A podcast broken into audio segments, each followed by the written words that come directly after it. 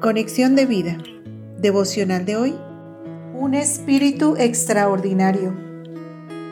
Dispongamos nuestro corazón para la oración inicial. Padre Santo, te ruego me llenes con tu espíritu. Dame un corazón humilde que ante todo sea fiel a ti y a tu palabra. Enséñame a vivir por fe y en sujeción a tu voluntad. Amén. Ahora leamos la palabra de Dios. Daniel capítulo 6 versículo 3. Pero Daniel mismo era superior a estos sátrapas y gobernadores porque había en él un espíritu superior y el rey pensó en ponerlo sobre todo el reino.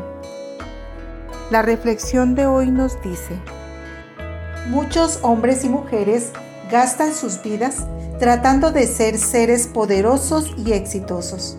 Y puede ser que lo terminen logrando, pero eso no equivale jamás a tener un espíritu superior o extraordinario como el de Daniel.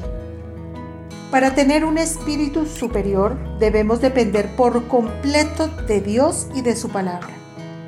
Aunque el versículo original escribe espíritu con minúscula, refiriéndose al espíritu humano, es innegable que el espíritu de Dios estaba con Daniel, revistiéndolo de tal poder. Desde ahora, escribiré espíritu con mayúscula, teniendo en cuenta que la obra de Cristo en la cruz nos ha dejado al Espíritu Santo para que habite en o dentro de nosotros. En los tiempos del profeta Daniel pasaba algo similar. Los funcionarios y gobernadores de la tierra en ese tiempo luchaban por congraciarse delante del rey y obtener cargos de prestigio en el gobierno.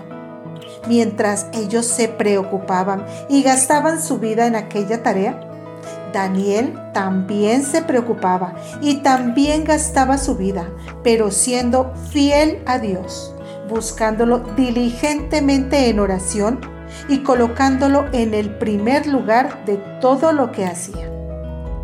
Por aquella época hubo una ley irrevocable donde se condenaba al pozo de los leones a todo hombre que hiciera oraciones a Dios.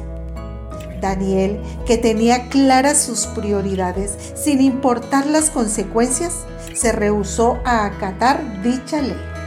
Así pues, fue echado al pozo de los leones.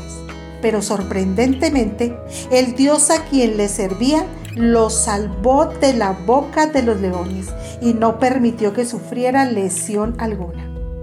El pasaje concluye que Daniel fue prosperado durante ese gobierno y durante el gobierno que siguió después de aquel. En nuestra época muchas cosas nos pueden detener para darle el primer lugar de nuestra vida a Dios. Las distracciones están a un clic de distancia, desde las pantallas y las redes sociales hasta las preocupaciones de la vida. Dinero, éxito, fama, relaciones. Y poco a poco, y sin darnos cuenta, terminamos ocupándonos de la carne y apagando al Espíritu de Dios, que como creyentes en Cristo ya hemos recibido.